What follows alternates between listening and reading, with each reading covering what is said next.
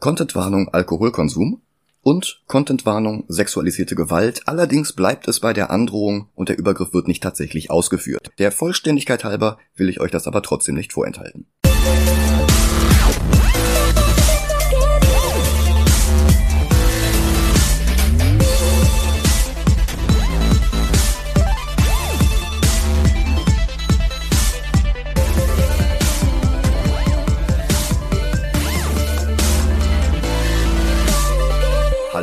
Willkommen zu Movie Gelantes.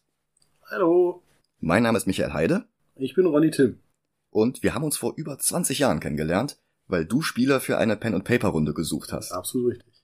Wir haben beide ganz beachtliche Rollenspiel-Regelwerksammlungen und insgesamt recht ähnliche Interessen. Sehe ich genauso. Und weil Ronny gerade sowieso bei mir zu Besuch war und wir uns zusammen den neuen Dungeons and Dragons Film angesehen haben, warum sollten wir dann nicht auch gleich eine Folge darüber aufnehmen? Ich meine, wir erinnern uns noch mit Grauen an die erste D&D-Verfilmung mit Jeremy Irons, Thora Birch und dem Jimmy Olsen aus Lois and Clark. Oh ja. Der hatte ein Budget von 45 Millionen Dollar und das Publikum hatte genauso wenig Lust auf den Film wie Jeremy Irons bei den Dreharbeiten, sodass er am Wusste ich gar nicht.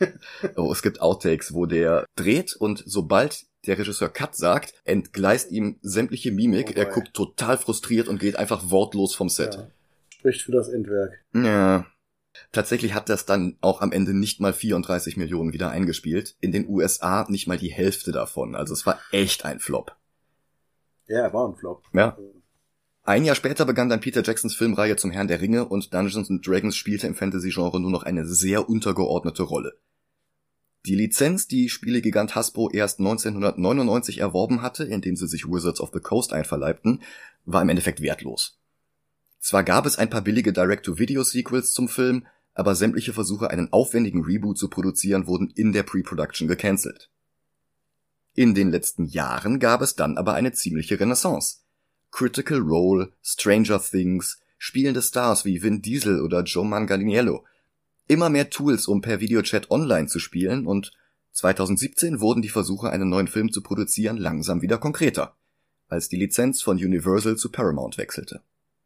Die ließen ein ganz neues Drehbuch schreiben von Chris McKay, dem Regisseur des Lego Batman Films, und Michael Gillio, der einige hochgelobte Drehbücher in Hollywood verkauft hatte, die allerdings allesamt nicht verfilmt wurden. Als Regisseure wählte Paramount Jonathan Goldstein und John Francis Daly aus. Daly hatte 1999 in der Serie Freaks and Geeks mitgespielt, über einige Außenseiter an einer Highschool, die unter anderem zusammen Dungeons and Dragons spielten. Die Serie hatte nebenbei den Durchbruch bedeutet für Regisseur Judd Apatow und den restlichen Cast bestehend aus James Franco, Linda Cardellini, Seth Rogen oder Jason Segel. Zusammen mit Goldstein schrieb Daly unter anderem die Drehbücher zu Horrible Bosses, Spider-Man Homecoming und Game Night und das Drehbuch für Dungeons Dragons schrieben sie dann auch noch einmal um und das Ergebnis war ziemlich gut. Falls ihr den Film noch nicht gesehen habt, spielen wir hier unsere Pausenmusik ein und danach reden wir über den Cast und die Handlung. Bis gleich. Später.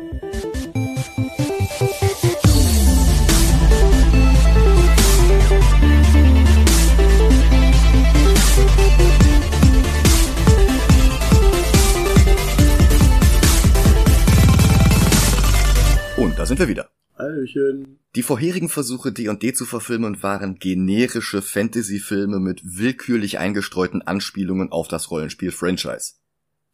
Honor Among Thieves hingegen ist eine ganze Reihe von Verbeugungen vor dem Spiel, zusammengehalten durch eine Fantasy-Story.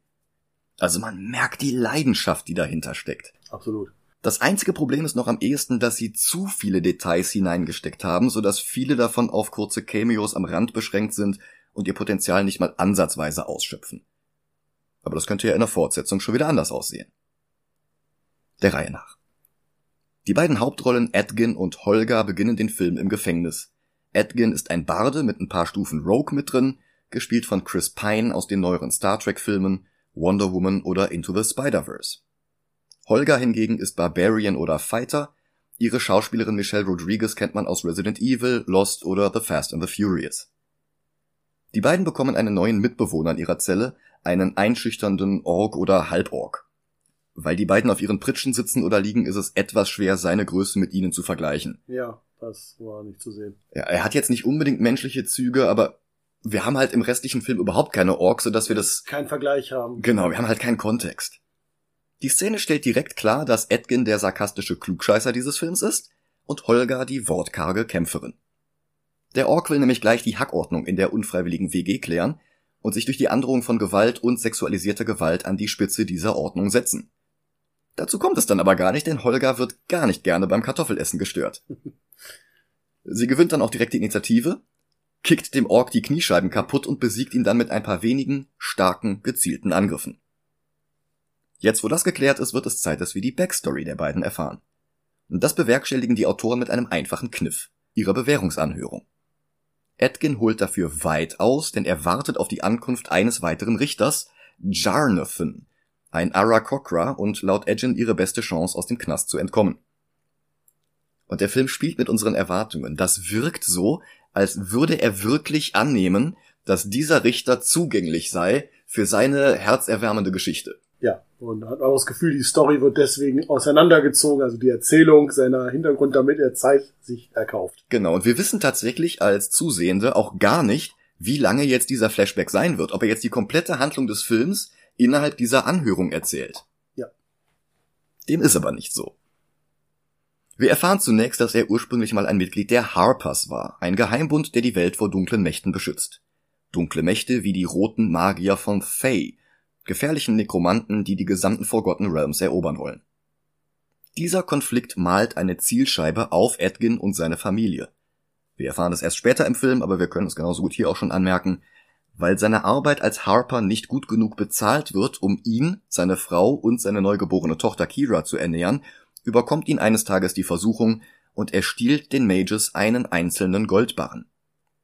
Die üben Vergeltung und töten Edgins Frau, Allerdings schafft sie es noch, ihr Baby in einem Geheimfach in der Wand zu verstecken, sodass das Kind den Überfall überlebt. Wann sie das gemacht hat, ist etwas interessant, weil wusste ja. sie, dass die auf, im, im Anmarsch sind? Wenn ich mich richtig erinnere, war es ja, dass er im Dorf ist und die an ihm vorbeireiten. Woher seine Frau das aber weiß. Äh, genau. er sieht sie kommen, reitet hinterher, ist dann aber zu spät Vielleicht hat sie aus dem Fenster geguckt und die kommen sehen, hat das Kind ja. schnell in der Klappe da versteckt. Was übrigens die Frage kommt, warum sie überhaupt ein Geheimfach für ein Kind haben. Oder ist das Geheimfach eigentlich für andere Sachen gedacht in seiner Funktion als Harper? Das kann natürlich sein. Das wird allerdings nicht geklärt. Das wird vom Film nicht geklärt, genau. Ist vielleicht auch nicht ganz so relevant für die Story, aber. Ja. Man kann natürlich auch mutmaßen, dass er hier schon so eine Kleptomanie hatte, die ihn dann später zum Rogue macht dass er nicht nur deswegen den Goldbarren geklaut hat, sondern dass er hin und wieder Sachen eingesteckt hatte und die dann in dieser Klappe Vielleicht versteckt hat. einfach für seine Informationen in der Funktion als Harper waren. Ja, oder auch das. Ich dachte jetzt wirklich, dann dass er... Dann wüsste aber auch seine Frau darüber. Ich meine, soweit wie ich das im Film gesehen habe, wusste seine Frau ja, dass er ein Harper ist. Mhm. Aber ich, so wie ich es verstanden habe, möchte, wollte er sie ja aus, auch aus dem Gefahr haben. Das heißt, die Frage ist, wie viel Kommunikation stand da fest womit die Frage dieser Klappe wieder aufkommt. Hm. Aber ich fand die Idee gut, eine ja. Klappe zu haben, wo das Kind versteckt ist und nicht in so öfterigen Szenen, wo das Kind plötzlich im Bett liegt und von dem Bösewicht ja absichtlich ignoriert wurde oder vergessen wurde, was eigentlich offensichtlich ist, wenn man ja. eine hat. Oder irgendein Dios Ex Machina Ding, das ja. dann im letzten Moment, ja, das ist tatsächlich besser. Ja. Edgin ist Kira aber trotzdem kein guter Vater. Er ersetzt den Enthusiasmus für seine Harper-Berufung mit einem gesteigerten Alkoholkonsum, und wäre er nicht eines Tages Holger begegnet, hätte die Geschichte bereits hier ein tragisches Ende genommen. Holger war von ihrem Volk verstoßen worden, weil sie sich in einen Halbling verliebte, der sie kurz darauf verließ.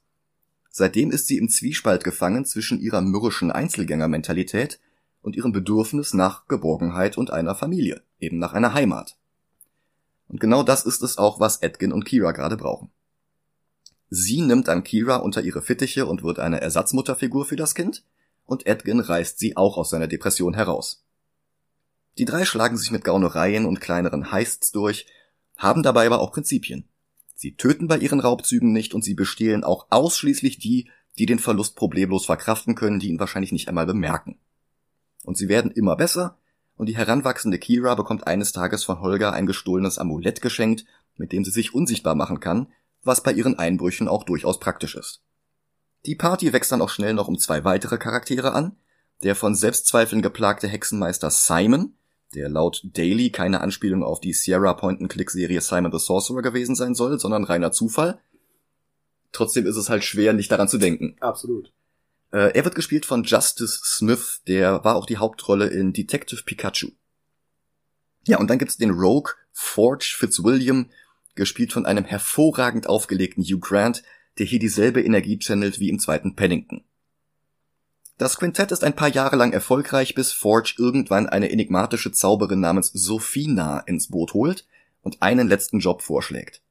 Sie sollen in eine Festung der Harpers einbrechen und die Schatzkammer plündern. Edgin will eigentlich nicht, aber Forge berichtet ihm von einem der Artefakte in der Kammer, eine Tafel der Auferstehung, mit der Edgin Kiras Mutter wiederbeleben könnte. Eigentlich ein Klacks für Kleriker in der D&D-Welt, aber nicht, wenn das Opfer durch eine Waffe der roten Magier ums Leben kam, und das war bei ihr nun einmal der Fall. Ohne die Tafel ist sie für immer verloren. Weil Edgin nicht will, dass Kira sich falsche Hoffnungen macht und der Diebstahl dann womöglich schief geht, nimmt er sie diesmal nicht mit und verrät ihr nicht einmal, was es mit der Tafel auf sich hat. Er bittet sie nur, ihm zu vertrauen. Ein folgenschwerer Fehler. Denn dann geht tatsächlich alles schief. Edgin löst versehentlich einen Alarm aus. Sophina tötet einige Harpers, die daraufhin herbeieilen, und wirkt dann einen Timestop, der Holga und Edgin an der Flucht hindert.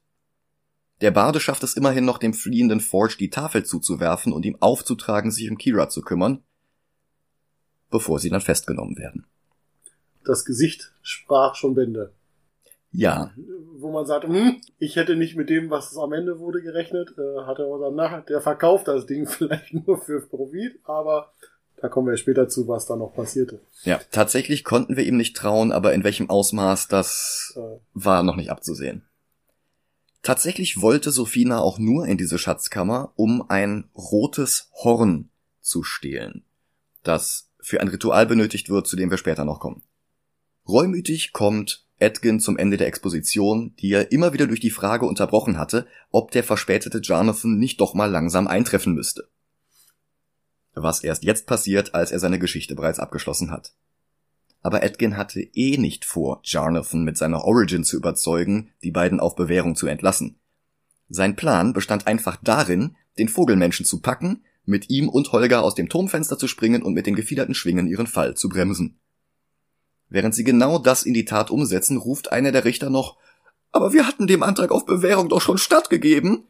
Das bekommen Edgin und Holger aber schon nicht mehr mit. Immerhin sind sie jetzt wieder in Freiheit. Als sie in der nächsten Taverne erfahren, dass Forge in der Zwischenzeit der neue Regent der Hauptstadt Neverwinter geworden ist, statten sie ihm einen Besuch ab, um Kira und die Wiederauferstehungstafel entgegenzunehmen und dann in den Horizont zu reiten. Allerdings macht Forge keinerlei Anstalten, diesem Wunsch nachzukommen. Er arbeitet immer noch mit Sophina zusammen, die den bisherigen Herrscher der Stadt mit einem Fluch ins Koma versetzt hat, so dass der Schurke die Macht an sich reißen konnte. Wobei Sophina keine Grima Schlangenzunge ist, die heimlich Böses im Sinn hat, Forge kennt ihren Plan. Er soll die High Sun Games wieder einführen, ein sportlicher, wenn auch lebensgefährlicher Wettkampf irgendwo zwischen den Olympischen Spielen und Takeshis Castle. wenn dann Touristen aus allen Ecken der Landkarte in das Kolosseum im Zentrum der Stadt strömen, kann sie für ihren Meister, den uralten Bösewicht Sass Tam, ein schwarzmagisches Ritual der Red Mages ausführen, mit eben dem gestohlenen roten Horn, das alle Anwesenden in eine aggressive Untotenarmee verwandelt. Warum Forge sich auf diesen teuflischen Plan einlässt? Weil er für das Turnier auch die reichsten Menschen der Realms einlädt, die mit Unmengen an Wertsachen anreisen, um diese dann auf den Ausgang des Turniers zu verwetten.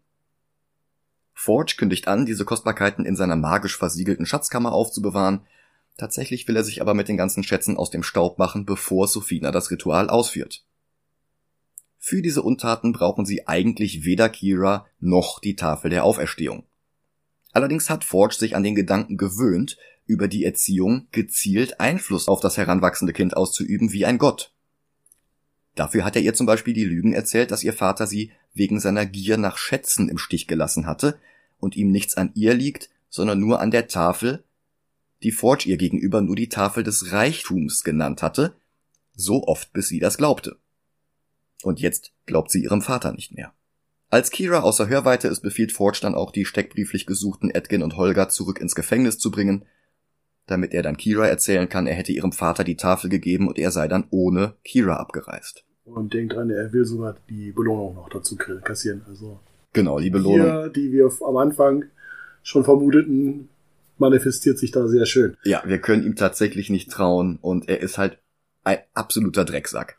ein absoluter Narzisst und Egoist. Ja. Was wiederum Forge nicht mitbekommt, ist, dass Sophina der Palastwache einen anderen Auftrag gibt, die beiden hinzurichten. Weil Holger schon wieder einen kritischen Erfolg beim Initiativewurf schafft, kann sie sich befreien, dem Scharfrichter die Axt abnehmen und ihn sowie alle anderen Wachen überwältigen, bevor der deutlich schlechtere Kämpfer Edgin sich auch nur aus seinen Fesseln befreit hat. Ich würde so sagen, dass sie so auch Enttäuschung denkt dran, sie hat diesen Stein rausgeholt. Ja. Sie hat. Äh, Wie schaffst du es, einen Stein rauszuholen, während drei Wachen um dich herumstehen und mehr oder weniger in deine Richtung schauen? Ja. Das ist äh, mehr als Initiative, das ist ja. Ablenkung und Initiative gewonnen. Das stimmt. Sie lenkt den Scharfrichter damit ab, dass sie ihn fragt, äh, was das für eine Waffe ist, ob sie wirklich von diesem und jenem legendären Waffenschmied stammt, wie er die Klinge wohl pflegt und er sagt, ja, äh, kochendes Leinsamenöl und sowas einmal im Monat und sie sagt, was, nicht einmal in der Woche und während sie da plappert, schafft sie es mit ihren Fingerspitzen oder Fingernägeln ein Pflasterstein rauszuschaben. Genau, genau. Also quasi äh, den Sand drumherum rauszulösen, den Pflasterstein rauszuziehen und als dann die Axt runtergeht, zieht sie den Stein hoch, die Klinge der Axt trifft den Stein und nicht ihren Hals und dann kann sie halt mit dem Stein den Henker überrumpeln. Ja. Ja. Und dieser Stein scheint eine sehr gute Waffe zu sein. Ja. Das ist mehr als die Plus One Mace. Danach hat sie aber eine noch bessere Waffe, nämlich eben die Scharfrichteraxt. Ja. Zu zweit werden sie es trotzdem nicht schaffen, Kira und die Tafel aus Forges Gewalt zu befreien, also rekrutieren sie Simon, der sich mittlerweile als schlechter Kleinkünstler durchschlägt, der sein Publikum mit billigen Cantrips ablenkt, während er ihnen telekinetisch Geld und Schmuck aus den Taschen klaut. Das Team wird vervollständigt durch eine Druidin namens Doric, gespielt von Sophia Lillis aus den It-Filmen. Sie ist nicht nur eine Druidin, sondern auch ein Tiefling, eine ungewöhnliche Kombination. Ja. Allerdings ist sie auch bei einem Waldvolk aufgezogen worden, nachdem ihre Eltern sie verstoßen haben. Außerdem ist sie eine Gestaltwandlerin, die sich in die unterschiedlichsten Tiere verwandeln kann. In der Szene, in der wir sie kennenlernen, ist sie gerade ein Owlbear. Heißen die im Deutschen Eulenbär? Ich glaube ja. Ja. Ich glaube, das hat man so übersetzt später. Um dann halt in dieser Gestalt eine ihrer Freundinnen oder ja, Mitstreiterinnen zu befreien. zu befreien, genau. Was übrigens aber eine schöne Anspielung ist, denn der Eulenbär ist einer der bekanntesten Figuren in der D&D-Szene immer wieder belächelt. Hm, das stimmt. Das ist ähnlich wie das Teppichmonster, was wir übrigens nicht gesehen haben. Ja. Aber der Owlbear ist halt sehr, sehr beliebt, bekannt, immer wieder. Fand ich eine schöne Anspielung. Ja, absolut. Die eindeutig zeigte, das ist D&D und nicht mehr das, was wir in den vorigen, bis wie wir auch besprochen haben, aber gesagt haben, diese B-Movie, Mhm. die jede Lab-Gruppe besser hätte herstellen können. Ja. Ich meine, der 2000er Film hatte immerhin einen Beholder. Der wurde diesmal nur im Dialog, in einem Nebensatz erwähnt. Aber es Auf den kommt, hätte ich auch noch gewartet. Also da hätte ich noch gesagt, okay, aber das wäre too much gewesen, weil Genau, eh schon sehr Punkt. viele, wie du schon am Anfang erwähnt hast, viele Sachen am Rande schon auftauchen, die vielleicht etwas weniger hätten sein können und später in einem zweiten Teil vielleicht nochmal drauf eingehen könnten. ja. Davon ist auszugehen. Honor Among Thieves hatte ein Budget von 150 Millionen und eingespielt hat er weltweit 208. Das ist jetzt immer noch nicht die Welt, Aber deutlich besser als der erste. Genau.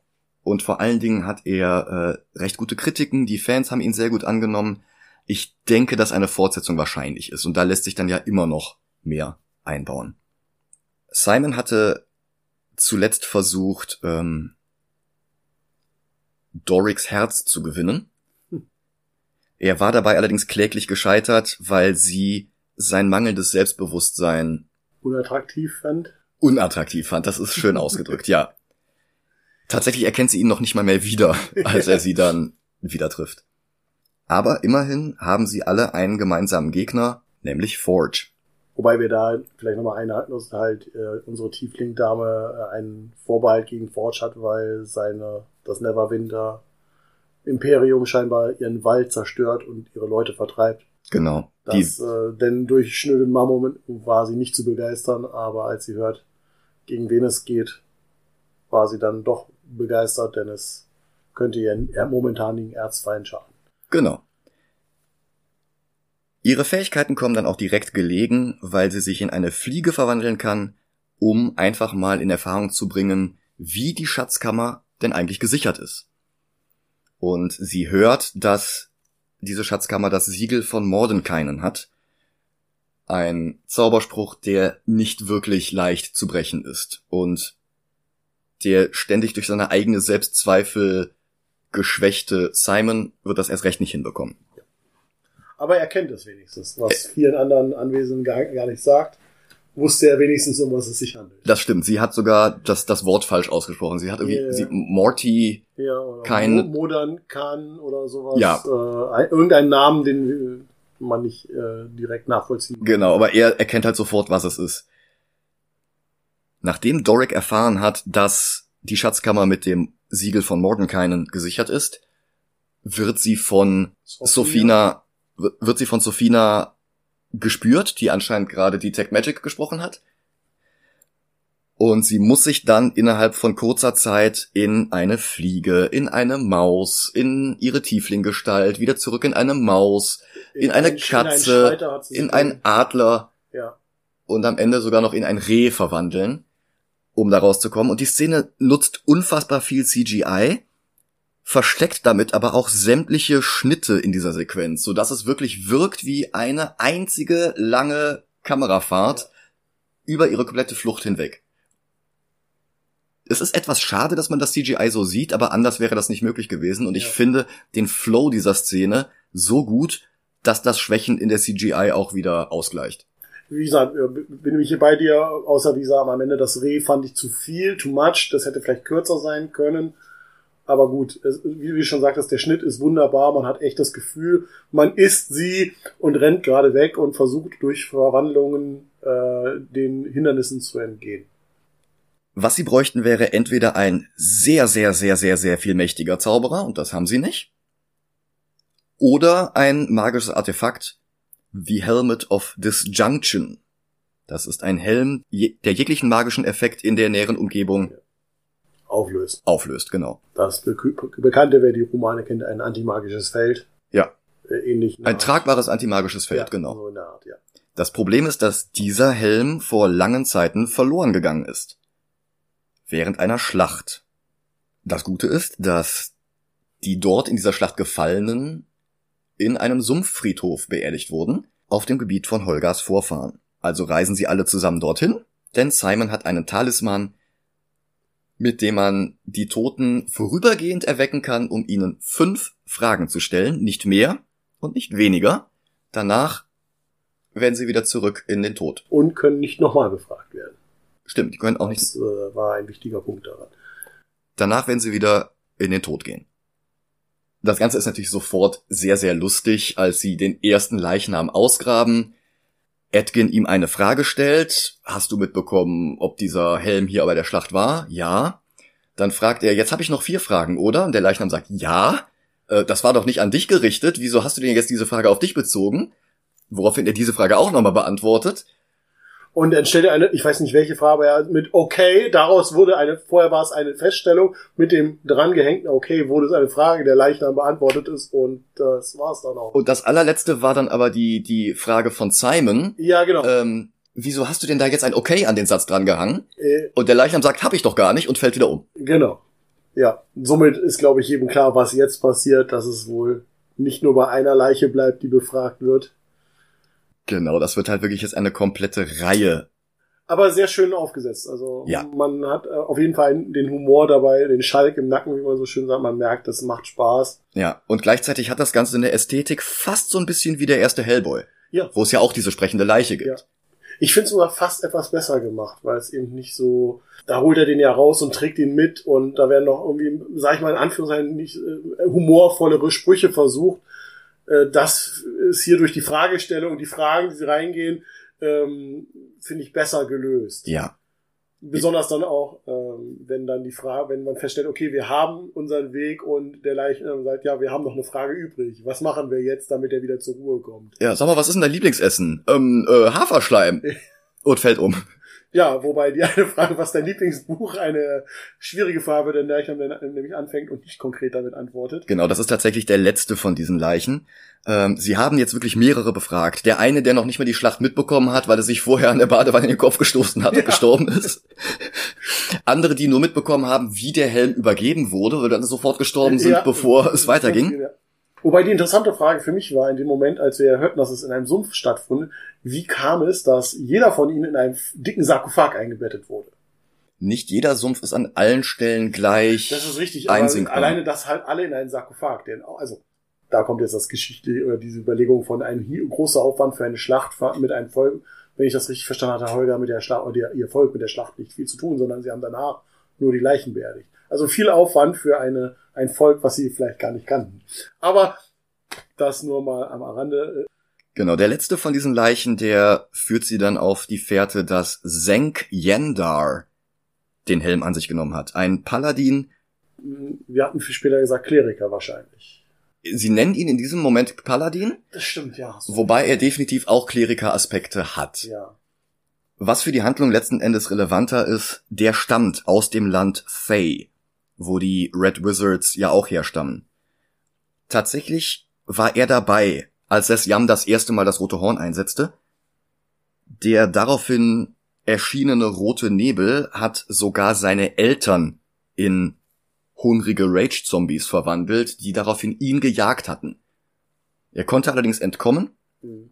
Seine Stirn ziert immer noch das Mal der Red Mages. Allerdings hat er danach es zu seiner Lebensaufgabe gemacht, sie überall zu bekämpfen, wo es nur geht. Zank wird gespielt von Regie Jean Page aus Bridgerton und The Grey Man. In der Sandman-Serie spielt er Orpheus. Oh, okay. Allerdings in der Podcast-Serie, nicht in der Netflix-Serie. Ah, okay. Es gibt ja so eine Hörspielreihe. Ja, ja. Sonst habe ich jetzt auch nichts gesehen, wo er. Doch, in Mortal Engines ist er auch. Und Zank ist halt wirklich ein Charakter, bei dem in der Erstellung sämtliche Punkte in Charisma geflossen sind. Absolut. Der schreitet mit einer Eleganz. Ich wollte sagen, es ist schon beim Auftreten zu merken, dass er äh, die Szenerie äh, auf sich wirken lassen will und sagen, ich bin jetzt hier, um eure Probleme zu lösen. Genau, also der hat halt wirklich eine Präsenz, wie man sie eigentlich nur bei Vampire the Masquerade ja. kennt. Majesty sofort angeschmissen. Indirekt. Ja. Alle hängen ihm sofort an den Lippen ähm, Kreaturen gehorchen seine Befehl und selbst ein gigantischer Fisch spuckt wieder das Katzenbaby aus, ja. das er eigentlich schon im Mund hatte. Wobei es ist nicht wirklich eine Katze, es ist mehr so ein Tabaxi. Man lernt nie aus, es gibt so viele Wesen dort. Bei Elder Scrolls wären das die Khajiit. Es ist zu lange her, dass ich das gespielt habe. Tatsächlich haben die in diesem Film auch nur diesen einen kurzen Auftritt, eine Mutter und ein Kind, die physischen Masken oder Puppen sehen ein bisschen unecht aus. Auch der große Fisch leider. Ja, aber es aber ist halt auch nur eine kurze Szene. Genau. Da jetzt ein größeres Budget zu rechtfertigen, wäre halt auch ein bisschen. Es ist, kommt nice äh, rüber. Hat ja. einen Stil, wir verstehen, was seine Aufgabe ist, dass er die Schutzlosen retten möchte, beschützen möchte, ihnen helfen ja. möchte. Und das halt wirklich mit einer Ausstrahlung, die sonst nur die größten Popstars der Welt haben. Und ich finde es schön, er schafft es wirklich durch schauspielerisches Auftreten, durch Mimik. Und ja. nicht durch irgendwelche Special Effects. Das stimmt. Und das ist auf jeden Fall schon mal eine, ja. eine schöne Leistung. Ja, er gibt halt wirklich Bettlern Geld und lächelt sie danach so würdevoll an. Und spricht mit ihnen an in ihrer, teilweise in ihrer Sprache. Ja. Äh, also das ist halt wirklich. auch ein Saurierwesen ist. Das ist halt wirklich der Level 20 Überheld. Der jetzt mal vorübergehend als NSC die Party begleitet und dann wieder verschwindet wie Gandalf. Oder einfach auch sich zurückgezogen hat, weil er möchte ja, weil wir wissen aus seinem Hintergrund, sich vielleicht auch nicht zu sehr in die Öffentlichkeit, also er will gegen das Böse kämpfen, aber wahrscheinlich eben nicht an vorderster Front mehr. Die Zeit ist hinter ihm. Andererseits hat bis auf Edgin jeder aus der Party schon von ihm gehört oder sogar schon mit ihm zusammengekämpft. Ja, er, er ist aber der Held, der zur Ruhe gekommen ist. Um wie in Terry Pratchett Cohen der Barbar. Jeder kennt ihn ähm, äh, und Cohen geht noch auf Jagd, aber aus vielen kleinen Geschichten wissen wir ja, dass er auch sich äh, mehr oder weniger immer wieder zur Ruhe setzen will und es nicht kann. Und hier, denke ich, hat es der Paladin geschafft, sich so weit zu etablieren, dass er gar nicht mehr andauernd auf Quests gehen muss, sondern sich eben mehr mit kleineren Aufgaben, weil dieses Retten dieses Kindes wir sehen, es ist ein kleines Dorf gewesen, hm. Äh, für das Dorf wichtig ist, aber für das große Ganze ähm, nicht mehr so die Rolle spielt, sondern er dann sagt, okay, ich habe das große Ganze bekämpft, getan, jetzt kümmere ich mich um das, was für die People um mich herum wichtig ist. Ja. Wobei er auch natürlich nicht aufhört, die Leute um ihn herum zu inspirieren. Richtig, aber eben genau im, eher im kleinen Maßstab, weil das Große hat er schon hinter sich. Ja. Wobei er immer noch spürt, dass Edgin die Berufung des Harpers nicht ganz hinter sich gelassen hat und durchaus das Potenzial hat, dieser Rolle wieder gerecht zu werden und wieder hineinzuwachsen. Ihm, wie es so schön heißt. Ja. Und dass er nicht nur Schurke ist, sondern wie wir ja, dass er ja, wo wir auch lange darüber diskutiert haben, dass auf jeden Fall er sehr viel Bade auf sich, auch wenn er wenig singt, aber durch das sich im Hintergrund doch inspirieren, also auch er hat das Inspirierende auf seine Gruppe, auf andere Art als der Paladin. Mhm. Er macht es mehr auf, okay, ich habe eine, eine persönliche Mission, die ich erfüllen möchte und schaffe es, die Leute zu überreden, mir mitzumachen, was auch auf viel Charisma eben auf die etwas manipulativere Art geht, aber auf eine charmante Art. Also ja. nicht auf eine hinterhältige, sondern eben doch auf eine charmante, würdet ihr, würdest, würdest mir helfen, weil könntest ja auch was davon haben. Ja. Ähm, daher dieses Badische halt. Genau. Also Edgin hat halt eine gewisse Kleptomanie. Also da sind schon ein paar Stufen Rogue mit drin, aber Fall. der Barde überwiegt. Aber wir haben es auch festgestellt, es fehlt ihm alleine schon die typische Bewaffnung, die man, äh, also ich glaube, es gab da eine Szene, da sieht man mal, dass er einen Dolch scheinbar irgendwo, aber das war auch nur kurz, eigentlich sieht man nur seine Laute, ja. die er auf dem Rücken trägt. Genau. Ansonsten ist der, ist seine höchste Waffe sein, sein Mundwerk. Genau. ähm, Doric fragt ihn auch irgendwann, was er eigentlich zur Gruppe beizutragen hat. Und er sagt, ja, ich bin der Mann mit dem Plan. Ich, ich mache den besten Plan. Und er sagt sie, ja, aber du hast doch schon den Plan geschmiedet, also brauchen wir dich doch jetzt nicht mehr. Ja, aber wenn der Plan scheitert, dann könnte ich ja noch einen neuen Plan machen. Und sie sagt, aha, du bist also der, der Pläne macht, die scheitern. Er macht aber klar, er ist unverzichtbar für alles, was sie tun werden. Letztlich zeigt die Handlung, er ist der Kit, der diese Gruppe zusammenhält. Und das tatsächlich auch sehr erfolgreich. Deswegen das Badische. Ja. Auch inspirierend halt für seine Gruppe, nicht für den Rest der Umgebung. Als Zank hört, dass sie es mit Red Mages zu tun haben, wird er davon überzeugt, ihnen zu helfen und den Helm auszuhändigen, der ein so mächtiges Artefakt ist, dass er ihn eigentlich dort verborgen hat, wo er nie wiedergefunden werden soll. Im Underdark. Ja. Drow gibt es hier trotzdem noch nicht zu sehen. Das wäre einfach ein Fass, das sich der Film für potenzielle Fortsetzungen aufhebt. Wenn die wären hier halt auch zu kurz gekommen. Und ich ja auch gesagt habe, es wäre schön, sie zu sehen. Darüber würden sich, glaube ich, ganz viele freuen, denn Drow sind nun mal eine sehr beliebte Rasse, auch wenn sie die Bösewichte sind. Ähm, aber es wäre zu viel für dieses gewesen, weil wir schon gesagt haben, es gab schon sehr viele Andeutungen. Und dann einen Drow nur kurz zu haben, wäre kontraproduktiv gegenüber, ihn dann lieber rauszulassen. Ja. Also ich meine, wir haben ein gutes Beispiel dafür. Der Film hat einen Zwerg in einer Szene und es ist nicht so wirklich befriedigend, ihn dann da überhaupt zu haben. Man hätte es, es dann okay. auch ganz lassen können. Man, äh, genau, es, ob er da ist oder nicht, fällt nicht auf. Wir hatten kurz auch gesagt, es wäre vielleicht schön gewesen, einen Zwerg dort zu sehen. Ähm, nur in der Art, wie er dort kurz ist, ist so, kann ich mit leben. Ähm, sonst hätte eine Rolle dafür da sein sollen, die eindeutig den Zwerg darstellt. Und dann ist die Frage, ob man dann nicht schon wieder in die Konkurrenz gegenüber Herr der Ringe kommt und der Hobbit und äh, gerade jetzt auch die Ringe der Macht, äh, wo die Zwerge sehr äh, stark im Vordergrund auch stehen. Ja. Und dann hast, hast du einen Wettstreit. Wer hat den besseren oder schöneren Zwerg äh, dargestellt? So haben sie, glaube ich, eine elegante Lösung gewählt, dass sie sagen, okay, wir lassen ihn lieber raus wir konzentrieren uns auf die Menschen. Und ein Tiefling, ein Tiefling hat man in anderen Fantasy-Genres nicht so sehr. Mir fällt keines auf Anhieb ein, wo Tiefling vorkommt.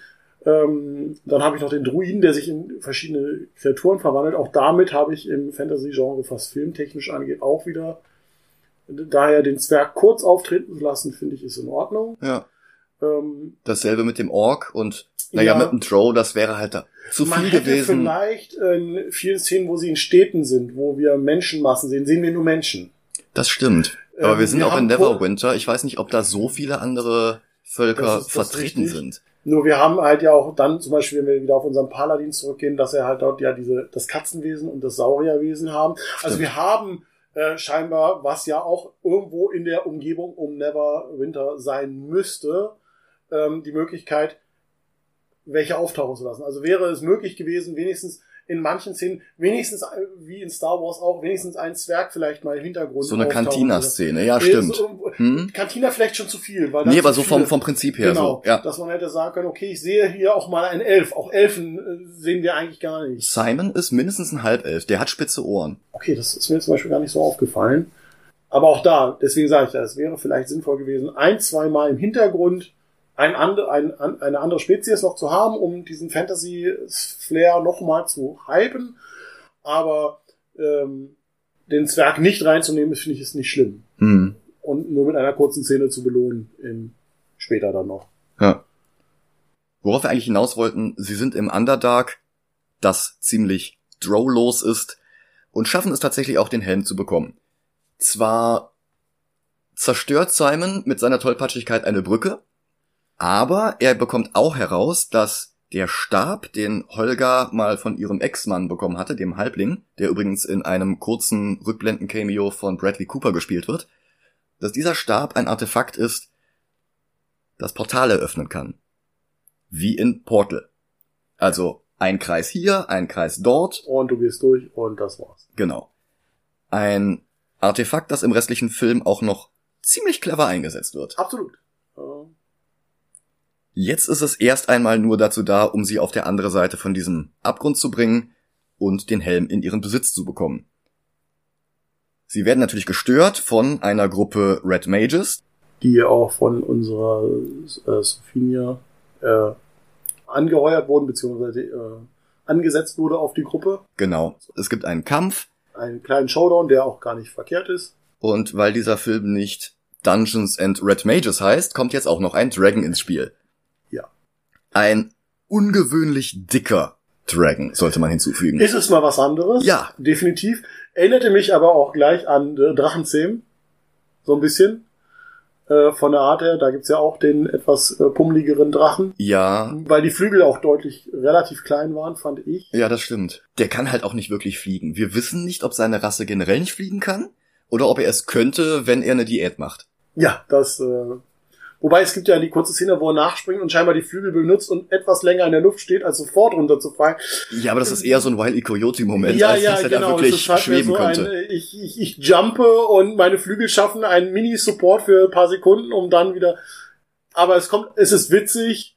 Ähm, und wie du schon sagst, es ist halt der Drache, der Dungeons und Dragons äh, ja den Namen ausmacht. Ja, Dungeons hat der Film ja auch genug. Äh, absolut. Ja. Die Flucht vor dem Drachen überlebt unsere Party, sogar ziemlich unversehrt. Allerdings sind sie danach auch unter Trümmern in einer Wassergrotte gefangen und der Drache ist immer noch auf ihren Fersen. Und hier zeigt sich wieder das Talent von Edgin, kurzfristig zu improvisieren und Pläne zu schmieden aus dem Stegreif. Ja.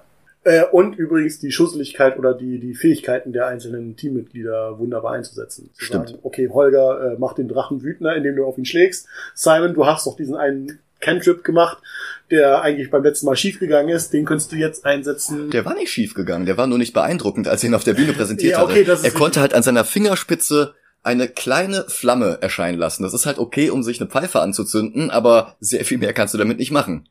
Wenn du aber einen Drachen hast, der entzündliche Gase ausatmet, dann kriegst du damit halt schon Ja. äh, ziemlich rums hin. Ja. Sie gehen dann also unter Wasser, als der Drache anfängt, dieses Gas auszuatmen.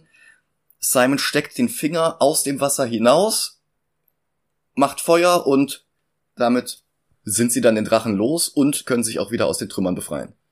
Genau. Wieder in Freiheit versucht dann Simon, den Helm unter seine Kontrolle zu bringen, denn er muss erst den Helm von seiner Würdigkeit überzeugen, bevor der ihn Seine Macht nutzen lässt. Genau. Simon setzt den Helm auf und trifft auf seinen Vorfahren, Mhm. einen unglaublich mächtigen Er Magier. sagt Magier, was interessant ist, weil Simon ja Sorcerer ist. Ja. Was also vielleicht bedeuten könnte, dass seine Vorfahren mal Magier waren, aber das, sag ich mal, sich verwässert hat. Du meinst Wizards, oder? Genau, er sagte nämlich Wizard. Er sagt, äh, are you my great great uncle oder sowas. Und äh, von a famous Wizard family. Ja. Und äh, Simon ist Sorcerer. Also Simon ist halt aus dem Clan Omar und dieser halt auch. Aber er scheint magisch talentiert zu sein, schon immer, also somit. Ja, das Problem sind wieder mal seine eigenen Selbstzweifel. Er schafft es nicht, seinen Ur-Ur-Uropa davon zu überzeugen, dass er würdig ist, den Helm zu tragen, weil er halt einfach kein bisschen Selbstvertrauen ausstrahlt. Der Helm stößt ihn dann ab und nach ein paar weiteren Versuchen geben sie dann auf. Wobei es ist ja cool, dass du ja diese Zeitverzerrung hast, wo er mit seinem Großonkel oder Großgroßonkel da spricht. Und ja, wieso? Du hast den Helm aufgesetzt und wurde gleich weggeschleudert. Genau, für die und, draußen ist halt keinerlei Zeit vergangen. Ja, und äh, dann sehen wir auch übrigens ein paar Szenen, wie er den Helm immer wieder auch mehr oder weniger schon von Atkin, jetzt setz ihn doch nochmal auf und versuch's doch nochmal, denn ihm, die Zeit ist knapp und er möchte natürlich seine Tochter retten und er wird immer wieder weggestoßen und ja. Atkin versucht hier, Simon zu inspirieren, indem er ihm sagt, dass er an Simon glaubt, dass er glaubt, dass Simon würdig ist, diesen Helm zu benutzen und dass Simon das nur einsehen muss. Simon hält sich aber nicht für würdig und wirft jetzt Edgin vor, dass er ihn von Anfang an nur belogen hat.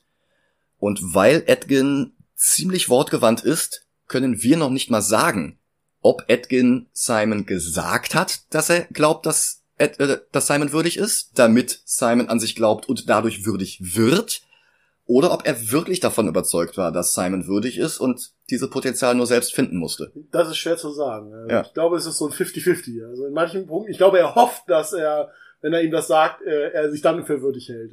Ja. So oder so, er schließt nicht aus, dass Simon würdig ist. Das denke ich. Ähm, wir merken auf jeden Fall, dass er, weil das haben wir auch vorher so, er hält schon einige Stücke auf ihn. Ja. Sonst hätten sie ihn ja auch gar nicht erst rekrutiert. Richtig, also somit, also es ist definitiv nicht eine komplette Lüge, dass er sagt, dass er ihn an ihn glaubt. Aber ich glaube, da ist auch ein bisschen Selbstbelügen mit bei und äh, die Hoffnung höher schrauben, als sie eigentlich ist. Ja. Weil der Rest des Films zu einfach für unsere Party wäre, wenn Senk immer noch dabei wäre, lässt er sie jetzt auch wieder alleine und schreitet majestätisch in einer komplett geraden Linie an diesem steinernen Kieselstrand entlang. Und, und die anderen kommentieren das noch aus der Ferne. Oh, guck mal, er geht sogar in einer richtig geraden ich Linie. Ich glaube, nur Atkins, der ihn so äh, kommentiert, weil ja bei, zwischen den beiden ja eh eine gewisse Spannung, nein, aber so dieses, ein, ein, ein dieses, ich muss diesen Paladin fragen und möchte es eigentlich nicht. Ja. Äh, und der Paladin ja. macht das auch nur, weil Edgin ihm verspricht, dass er die ganzen Reichtümer aus der Schatzkammer unter dem Volk verteilt und nicht selber behält. Ja, das äh, was ja eigentlich gegen seine Natur mittlerweile spricht. Genau. Oder seine anerzogene Natur. Ja. Edgin hat sich aber darauf eingelassen, auch wenn er in diesem Moment nicht vorhatte, dieses Versprechen zu halten. Aber jetzt, wie gesagt, macht er sich drüber lustig, dass Senk halt wirklich in einer exakt geraden Linie würdevoll hinfort marschiert und als ihn ein Felsen im Weg ist, sogar einfach nur oh. würdevoll über diesen Felsen hinwegsteigt, anstatt dran vorbeizugehen. Ja. Ich glaube, das, er ist vielleicht auch etwas eifersüchtig, weil er dachte, okay, wir haben hier diesen Superhelden, der jetzt die Führung dieser Gruppe übernimmt und er sich ja als Führer dieser Gruppe ja. sieht. Also es könnte auch. Der hat ja noch mehr Charisma als ich. Ja, genau, genau. Also ich glaube, das war also zwei Alphas, die versuchen wollen, wer ist hier der. Ein mein, Alpha und ein nicht wirklich Alpha, der sich nur für ein Alpha hält. Ja, richtig, genau. und der Alpha, dem es eigentlich egal ist. Ja, genau. Denn eigentlich ist es ja auch egal, aber ja, wir kommen gerade vom Thema ab. Ja. Plan B ist benötigt und dazu ist es jetzt praktisch, dass sie diesen Portalstab haben. Sie müssen ja nur einen Gegenstand in die Schatzkammer bringen, an dem sie das Portal befestigt okay. haben. Weil was rausstehlen ist, ist deutlich schwerer als vielleicht nur was reinbringen. Genau.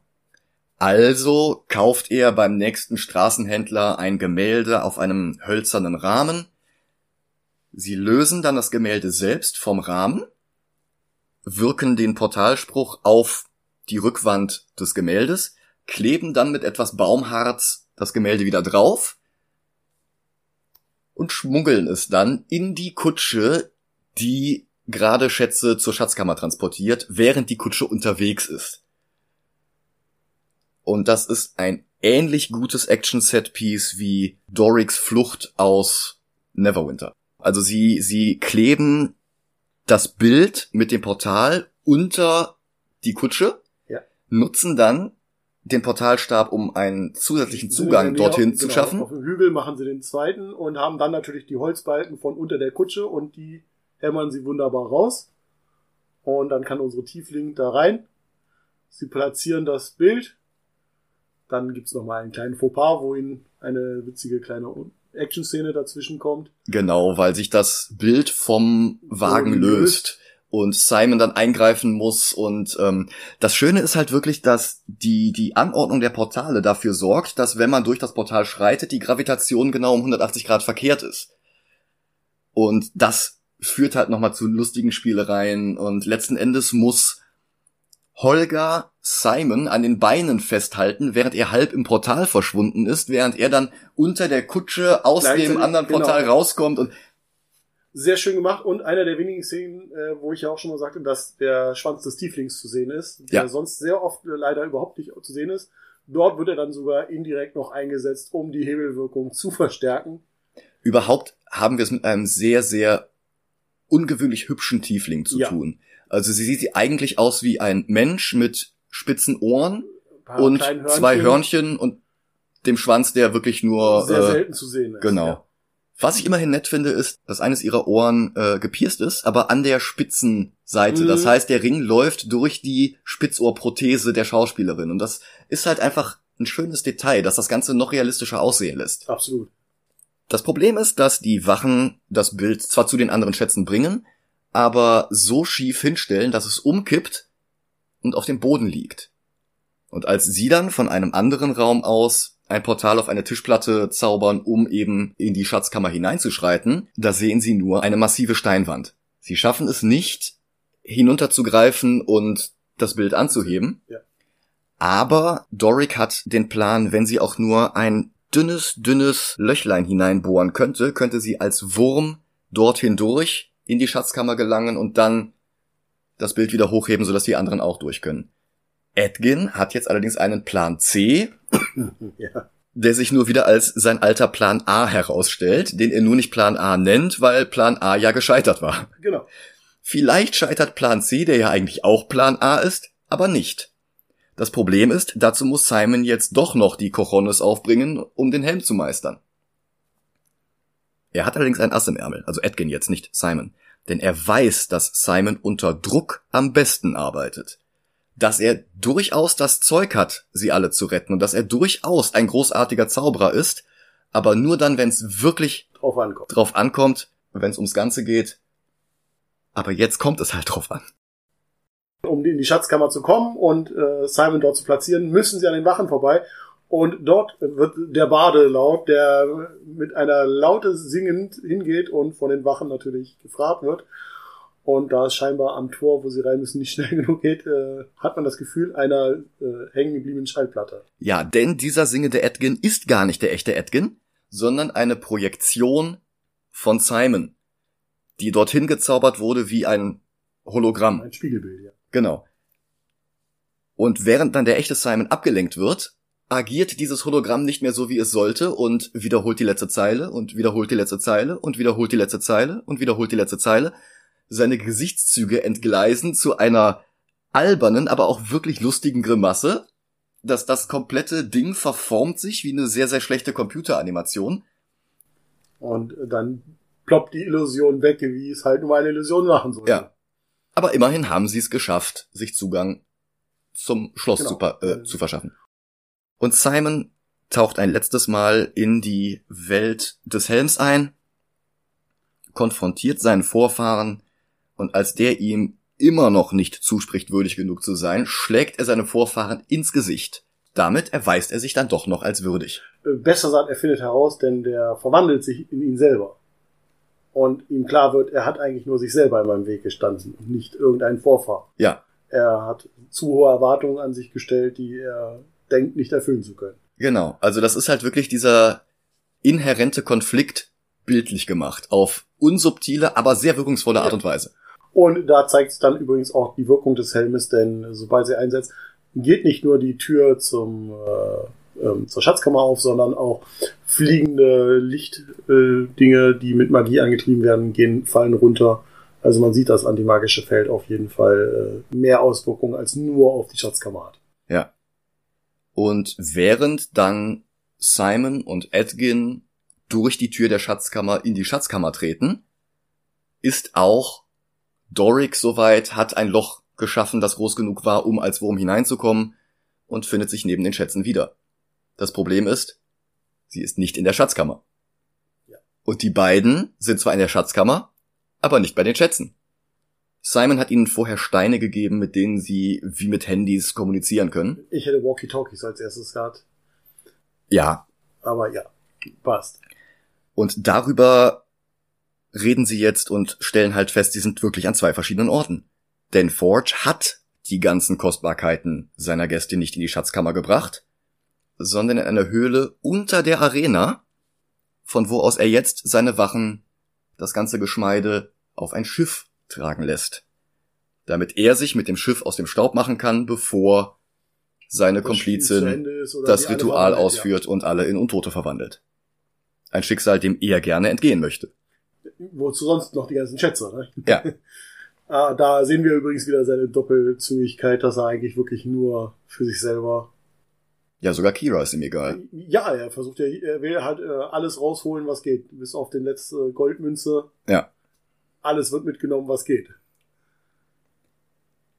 Das Problem ist natürlich, dass unsere Helden und Heldinnen jetzt geschnappt werden und zum Tode verurteilt werden.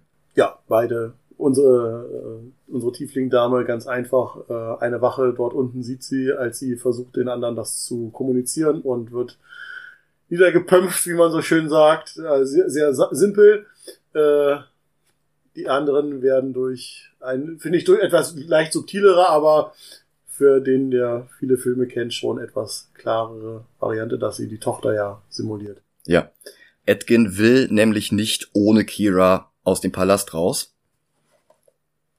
Und er findet das Mädchen, sagt ihm, hey, pass auf, ich möchte dich hier rausbringen und Kira fängt an zu lachen. Ihr Gesicht verzieht sich zu einer Grimasse und der Zauber fällt, es ist gar nicht Kira, es ist natürlich nur Sophina.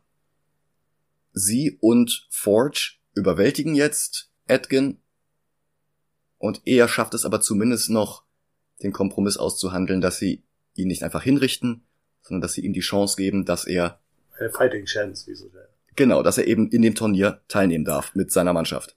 Äh, zu der Verwandlung hatten wir beide sehr schön. Die Wandlung von dem Mädchen in die böse Magierin ist eine sehr gelungene Umsetzung, sowohl von der, vom Gesicht bis zur Kleidung sehr, einige der Verwandlungen ihrerseits sind immer sehr, sehr schön, muss man sagen. Ja. Ihre Tarnidentität als einfache Zauberin hat ein schwarzes Kostüm mit einem schwarzen, ja wie eine Badekappe überm Kopf. Und wenn sie die abnimmt und ihre Feyen Markierungen enthüllt, wird ihr komplettes schwarzes Gewand rot. Und das, das ist ein so schöner Effekt, man kann gar nicht wirklich sagen, wie sie das gedreht haben. Ob sie es mit einem roten Kleid gemacht haben, mhm. das sie im Computer schwarz gemacht haben, mit einem schwarzen Kleid gedreht haben, das sie im Computer rot gemacht haben. Aber diese ganze Wirkung, das ist halt, diese ganze Szene hat eine gewisse Verisimilitude. Also man nimmt ihm diese Wahrheit ab, ohne im Uncanny Valley zu versinken.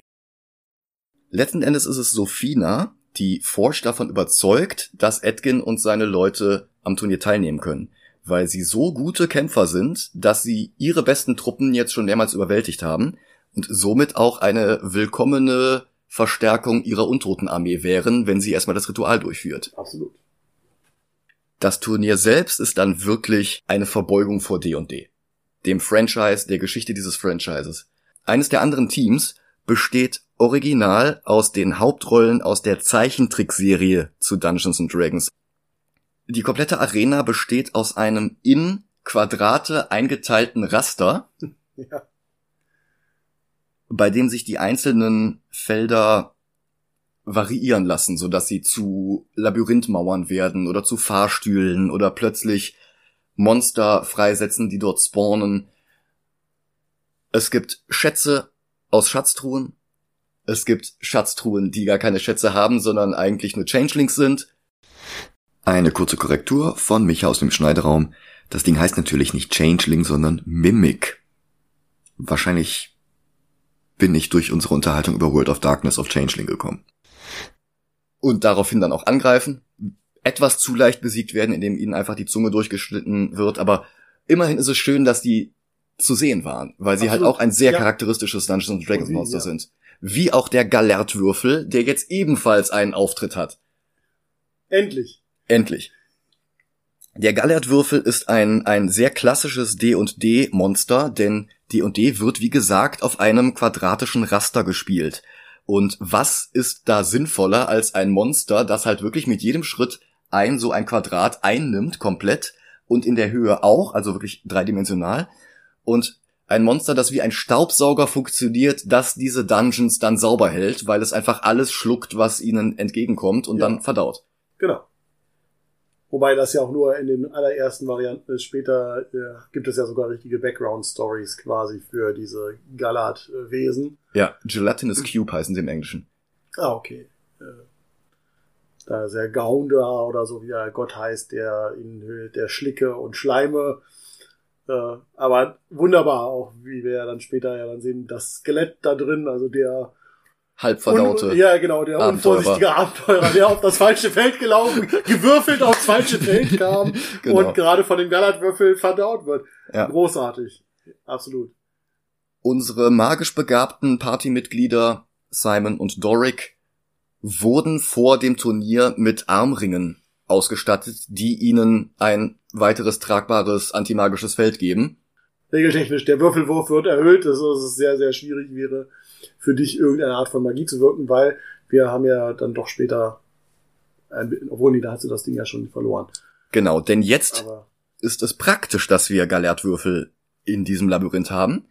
Doric stolpert in einen hinein, kann gerade noch von Holger rausgezogen werden, aber der Armreif ist im Würfel geblieben. Und jetzt kann sie sich wieder shapeshiften. Und das gibt ihr jetzt den Plan, wie sie sich alle retten können. Das Spielfeld transformiert sich immer dann, wenn ein Gong ertönt. Wände fahren runter, Wände fahren hoch, Monster verschwinden oder kommen neu ins Spiel. Und Doric hat den etwas gefährlichen Plan, dass sie auf den nächsten Gong abwarten und dann in den Gallertwürfel springen, um mit dem Würfel zusammen unter die Arena zu fahren. Sie selber steckt den Finger raus, sodass ein kleines Loch bleibt, durch das sie sich dann in Schlangenform hinaus bewegen kann, um wieder in Tieflinggestalt hineinzugreifen, Holger rauszuziehen und mit ihr zusammen dann die anderen. Und damit sind sie unter der Arena, wo sie eigentlich hin wollten. Das Turnier zu gewinnen, das hätten sie sowieso nicht geschafft. Es wären nur immer schwerere Prüfungen auf sie zugekommen, bis sie irgendwann eine nicht bestanden hätten.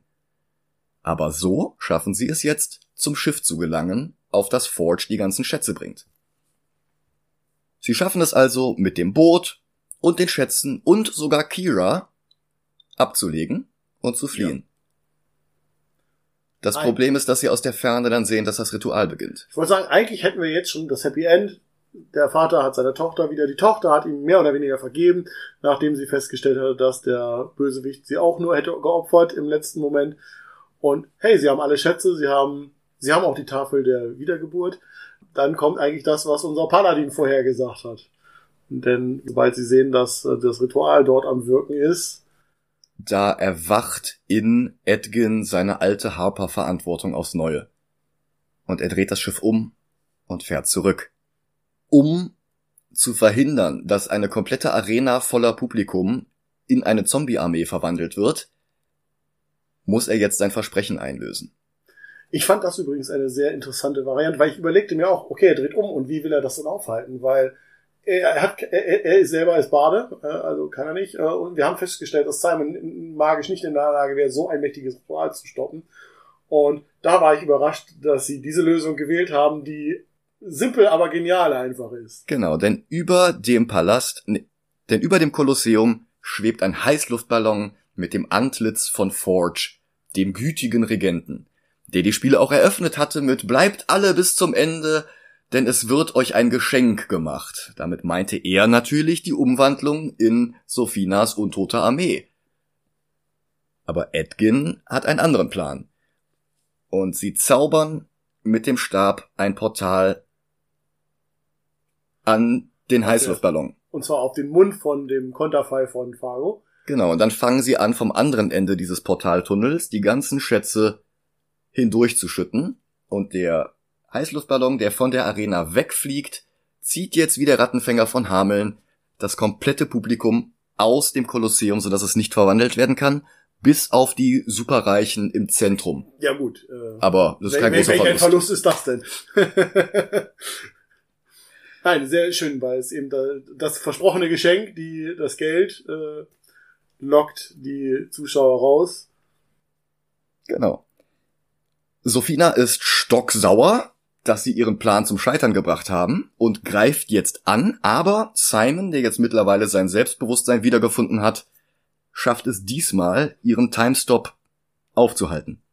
Es gibt da einige sehr schöne Szenen, dass ein Steindrache zum Leben erweckt wird auch, ich fand sowieso den, den Magierkampf relativ gut. Es war nicht dieses typische, wir schießen zwei, drei Feuerbälle auf und so, dann hat sich das erledigt. Ja, du hast Bigby's helfende Hand und eine zweite Hand, genau, die da zusammen Arm Hand, drücken. Du hast einen Feuerball, du hast aber auch Wind, der irgendwas wegstößt, dann irgendwie eine Schutzkuppel. Also du hast verschiedene Effekte, die halt eher das D&D äh, repräsentieren, als äh, um das leider auch Herr der Ringe mal mit reinzubringen, der, der, der Kampf zwischen Saruman und Gandalf, der leider warum auch immer, ja, schön, aber er ist leider sehr einseitig, finde ich, und äh, zeigt keine Magie in dem Sinne. Ja, das ist Oder schon eher ein Dance-Battle. Ja, es ist mehr so ein, oh, ich, ich kippe dich um mit einem unsichtbaren Zauberer und äh, knock dich down mit dreimal Telekinese und das war's.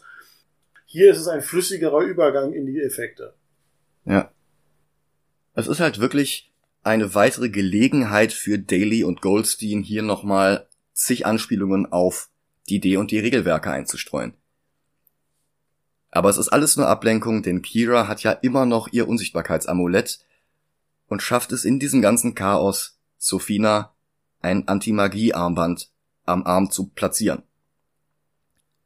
Doric verwandelt sich daraufhin wieder in den Owlbear und Sophina wird von herunterfallenden Trümmern getötet. Ja, wird ein, zweimal hin und her gewirbelt. Fast schon die Anspielung an Iron Man und Hulk wie Hulk äh, Loki. Aber ja. das ist ein ganz anderes Ding, das war. Aber schön, dass der Eulenbär nochmal kurz äh, seinen Auftritt hat, um den Oberbösewicht äh, eine Abreibung zu verpassen. Genau. Man könnte jetzt meinen, Ende gut, alles gut, aber der Kampf war nicht ohne Verluste. Holger wurde getroffen von einer Waffe einer Red Mage. Ihr Tod ist nicht auf gewöhnliche Art und Weise umkehrbar. Außer man hat die Tafel der Wiedererweckung. Das Problem ist, man kann diese Tafel nur ein einziges Mal einsetzen. Und Edgin hatte im Verlaufe dieses Films einen Konflikt mit Kira darüber, selbst als sie anfing, ihm zu glauben, dass es keine Tafel der Reichtümer, sondern eine Tafel der Wiederauferweckung ist. Edgin hatte nie vorgehabt, ihre Mutter zurückzuholen. Er hatte vorgehabt, seine Frau zurückzuholen. Dass die zufällig auch Kiras Mutter war, war dabei gar nicht so relevant. Das war reiner Eigennutz, den er nur versucht hatte, Kira gegenüber als Gefallen ihr gegenüber zu, zu verkaufen, zu rechtfertigen, ja. zu rechtfertigen. Aber jetzt holt er nicht seine Frau zurück, sondern Kiras Mutter. Die Frau, die durch ihre Taten wirklich ein Teil von Kiras Familie geworden war. Holger. Und sie haben jetzt ihre alte Familiendynamik wieder. Und Doric ist jetzt sogar noch nicht mal mehr so abgeneigt, Simon zu daten. Und auch Zank kommt noch einmal ins Spiel, um den flüchtigen Forge zu ergreifen. Ja, wir sehen aber auch nicht, was passiert. Wir sehen nur, wie sie sich, äh, wie er ihm entgegentritt und sagt, du weißt ja jetzt, was jetzt kommt. Genau, und dann landet Forge in demselben Gefängnis, in dem dieser Film begonnen hatte, und auch genau. er darf jetzt vor den Richtern ein Jahr später das erste Mal versuchen, auf Bewährung freizukommen. Und er hält ein Plädoyer, bei dem er ewig weit ausholt in seiner Kindheit und von seiner Mutter, und die Richter unterbrechen ihn mit, das wollen wir alles gar nicht hören. Woraufhin er denselben Fluchtplan ergreift wie Edgin und Holger zuvor. Auch er überrumpelt den Vogelmenschen Jonathan und auch er eilt zu dem Vorhang, der das Fenster verdeckt, nur hat er dabei übersehen, dass der Fluchtversuch von Edgin und Holger erfolgreich genug war, dass sie diese offensichtliche Sicherheitslücke mittlerweile gepatcht haben. Wobei es sehr schön ist zu sehen, die Mimik der Richter, als sie sehen, dass es scheinbar wieder den Vogelmenschen erwischt, also scheinbar die Schwachstelle der Vogelmensch ist. Ja. Aber tatsächlich landet Forge an einer Steinwand und nicht in der Freiheit und ward nicht mehr gesehen. Ich nehme an, dass er das nächste Mal auch gar nicht mehr erst zur Bewährungsverhandlung antreten darf. Ja, oder wenn dann auf jeden Fall mit einer besseren Geschichte als über seine Mama. Ja. Unsere Party wird begnadigt und für die bisherigen Verbrechen freigesprochen. Sie sind jetzt tatsächlich Helden und Heldinnen geworden. Die Credits beginnen mit einer schönen Animation, während die Castmitglieder vorgestellt werden. Dann werden sie nochmal kurz unterbrochen von einer Mid-Credit-Szene, denn der Leichnam auf dem Sumpffriedhof hat immer noch nicht die fünfte Frage gestellt ja. bekommen und wartet jetzt immer noch verzweifelt darauf, dass er wieder ja. zurück in die süße Umarmung des Todes zurückkehren darf ja, äh, interessant, er, ob er seinen Standort verlassen darf oder nicht. Wenn nicht, dann hat er echt die äh, goldene A-Karte gezogen. Es kommt halt auch darauf an, wie er gestorben ist. Eine der anderen Leichname war in der Mitte durchtrennt worden und hatte keine Beine mehr. Ja, das ist Der hätte sich gar nicht mehr wegbewegen können, selbst wenn ja. das Ritual das ich meine, Wenn er weggehen hätte. könnte, dann hat er ja eine Chance, dass der Nächste, der ihn irgendwas Doofes fragt, der natürlich den Flug beendet. Wie spät ist es? ja, genau, oder so. Wer bist du denn? Und zack, Thema erledigt. Aber wenn er natürlich da leider im Sumpf weiter sitzt, dann könnte das eine Weile dauern dauern, bis jemand vorbeikommt und ihm die erlösende letzte Frage stellt. Gleichzeitig ist es im Sumpf aber auch sehr, sehr langweilig. Ja. Also, also beneidenswert ist das nicht. Definitiv nicht, absolut nicht. Was lernen wir daraus? Äh, sterb, sterb nie über den Sumpf? Nein, kämpfen nie über den Sumpf? Äh. Nein, wir lernen vor allen Dingen daraus, mit genug Leidenschaft und Herzblut ist eine Adaption eines Stoffes möglich, der vorher bei jeder Verfilmung gescheitert ist. Ja, sich damit beschäftigen. Das fragte man sich, was hat man im allerersten Teil äh, nicht verstanden? Warum hat man nicht? Man hatte das Gefühl, habt ihr jemals die Bücher gelesen, die dort geschrieben wurden? Oder habt ihr nur einen Titel genommen, der sagt, ich brauche Dungeons and Dragons? Ja. Und Dungeons and Dragons ist mehr. Ja. Es ist eine, eine Fantasy-Welt, die sehr, sehr groß geworden ist. Ich glaube, mit einer der größten mittlerweile, die es äh, in der Richtung gibt ja, äh, andere sind erst danach gekommen. Selbst Herr der Ringe ist nicht so umfangreich, was Rassen und Kulturen angeht. Ja, Tolkien hat ja eigentlich auch nur die Ecken ausgearbeitet, die für die Handlung relevant waren. Das ist ja richtig, ja. Also mehr brauchte er ja nicht. Und Nein. Dungeons and Dragons wollte halt von vornherein mehr Geschichten ermöglichen. Ja. Und hat darum halt uns allen das Handwerkszeug dafür gegeben, um diese Geschichten zusammen zu erzählen. Richtig, nur im ersten Teil hat man nie das Gefühl gehabt, dass jemand sich wirklich damit mal äh, auseinandersetzt hat, was man ja in Herr der Ringe sieht. Äh, ja. Äh, man weiß, äh, Peter Jackson und auch, was viele Schauspieler ja auch übrigens gesagt haben, sie haben alle Herr der Ringe gelesen. Das heißt, man, merkt, man erkennt den roten Faden in allen drei Teilen. Ja.